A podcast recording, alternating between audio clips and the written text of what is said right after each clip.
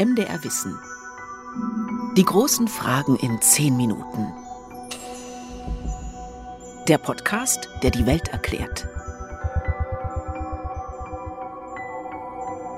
Die Menschheit ist eine wirklich geniale Spezies. Wir schauen bis ans Ende des Universums, beginnen zu verstehen, was in unserem Erbgut verborgen ist und fliegen zu anderen Himmelskörpern. Es scheint für uns keine wirklichen Grenzen zu geben, außer den Tod. Wir stehen ihm so hilflos gegenüber, er ist so unabänderlich, dass man verrückt werden könnte. Man könnte auch sagen, der Tod oder sterben zu müssen, ist die größte Niederlage, die größte Demütigung für uns Menschen. Was würden wir darum geben, nicht sterben zu müssen, ewig zu leben?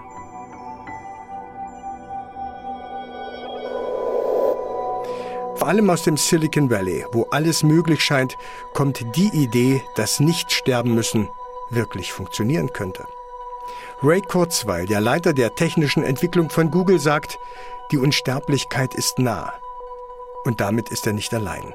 Bioinformatiker Aubrey de Grey, ein Guru der These der Unsterblichkeit, verkündet, dass der erste Mensch, der tausend Jahre alt wird, jetzt schon lebt.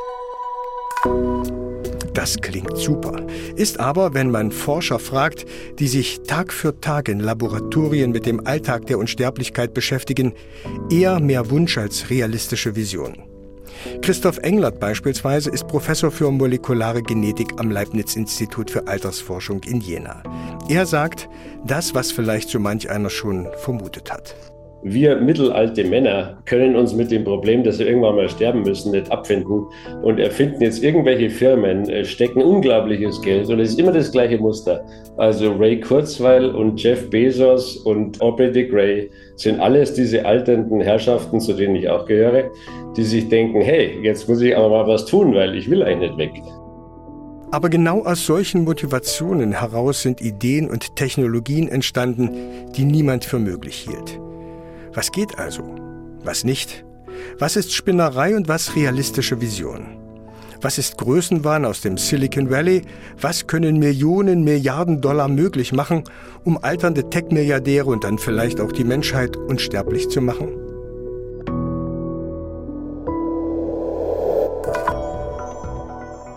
Im Moment gibt es nichts, aber auch gar nichts, was uns Hoffnung auf Unsterblichkeit machen könnte, sagt Spielverderber Sebastian Grünke vom Max-Planck-Institut für die Biologie des Alterns in Köln. Der Stand ist, dass man, ich sag mal, äh, Tiermodelle, also sowohl sag mal, Fliegen, Würmer als auch Mäuse, was so mit die häufigsten Tiermodelle sind, da kann man auf jeden Fall die Lebenszeit schon deutlich verlängern unter Laborbedingungen. Aber es gibt noch zum Beispiel keine einzige Behandlungsmöglichkeiten für Menschen, wo man wirklich äh, nachweislich zeigen könnte, dass man die Lebenszeit auch verlängern kann. Also das ist der jetzige Stand. Und wenn wir dann von Lebenszeitverlängerung in den Tierorganismen reden, dann spricht man da so von vielleicht 30 bis 50 Prozent länger leben, aber äh, ist noch ganz weit davon entfernt, dass man jetzt die Tiere unsterblich machen könnte. Wir müssen also kleinere Brötchen backen. Leben verlängern ist ja schließlich schon mal der erste Schritt für ewiges Leben. Ewiges Leben ist übrigens nicht mal das Ziel der Alternsforschung. Leben verlängern ist eher so ein Nebenprodukt. Eigentlich geht es bei der Alternsforschung darum, altersbedingte Krankheiten zu bekämpfen. Besonders von Interesse sind dabei sogenannte seneszente Zellen, auch Zombiezellen genannt. Das sind Zellen, die ihre besten Zeiten hinter sich haben, die sich nicht mehr teilen können. Also, ab in den Müll damit. Das Problem ist, dass mit zunehmendem Alter auch die Müllabfuhr schwächelt. So ab etwa 40 Jahren werden die Restmüllbestände nur noch lückenhaft entsorgt. Immer mehr von diesen Zombiezellen bleiben im Körper und fangen dann irgendwann an zu stinken, geben ihre schlechten Vibes weiter. Sie sondern Botenstoffe ab, die dann für altersbedingte Probleme und Krankheiten sorgen, wie Demenz, Osteoporose, Diabetes. Für die Forschung also klare Sache. Weg mit den seneszenten Zombiezellen. Christoph Englert aus Jena.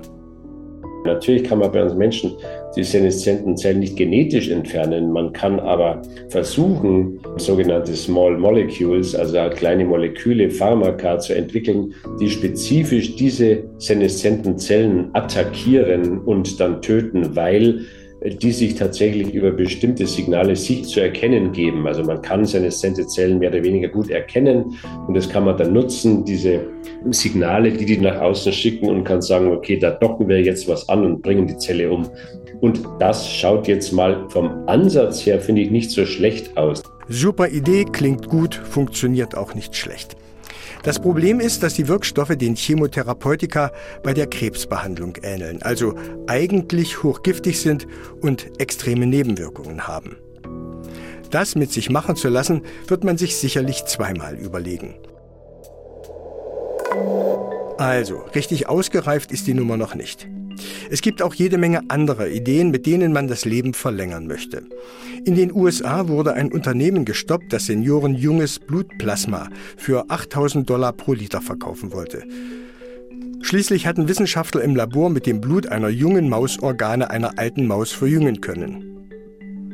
Aufsehenerregend war auch ein Selbstversuch einer Frau namens Elizabeth Parrish. Aufsehenerregend deshalb, weil die 50-Jährige eher aussieht wie 30. Für sie liegt das ganz klar an einem Medikament ihres eigenen Start-ups BioViva. Das soll Kopierfehler bei der DNA bei der Zellteilung verhindern.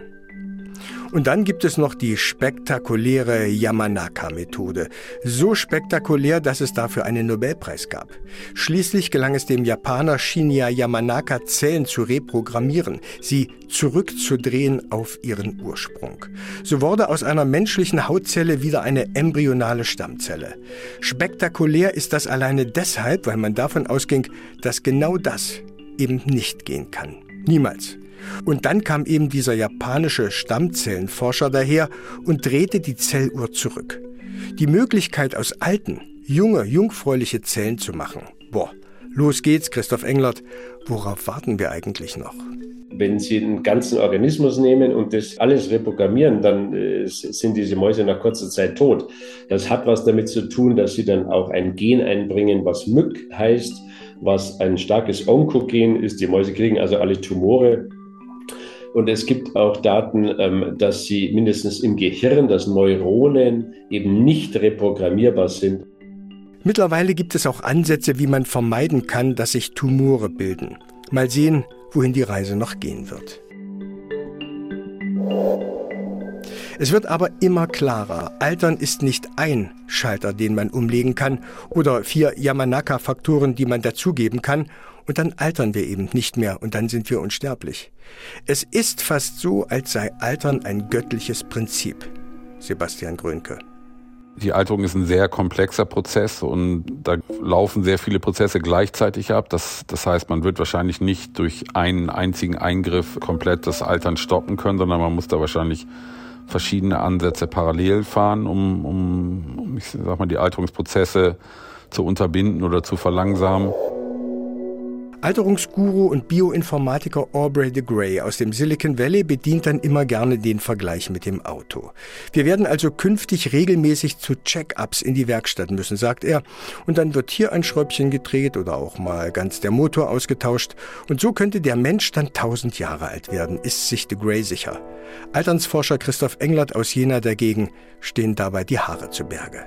Der Vergleich ist wirklich ganz, ganz, ganz schlecht. Der Mensch ist kein Auto, weil er eine Dimension, die extrem wichtig ist, völlig vernachlässigt. Und das wäre mindestens mal die Interaktion der genetischen Grundlagen, die wir in jeder Zelle in uns tragen. Das tut ein Auto schon mal nicht. In jeder, jedem unserer Bestandteile haben wir die gesamte Information für alles drin.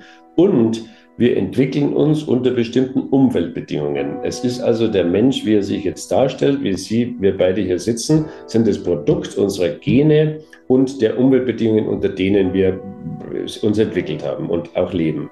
Und diese Interaktion zwischen Genen und Umwelt ist relativ wichtig Sie ist total unverstanden, sie ist völlig untererforscht, weil uns im Moment noch Ansätze für dieses komplexe Wechselspiel ähm, fehlen und es ist mehr oder weniger eine Dimension, die dem Auto völlig fehlt. Wir sind also sicher was völlig anderes als nur eine Maschine. Da hört eben der Parallelismus einfach auf. Das ist einfach Quatsch. Ja.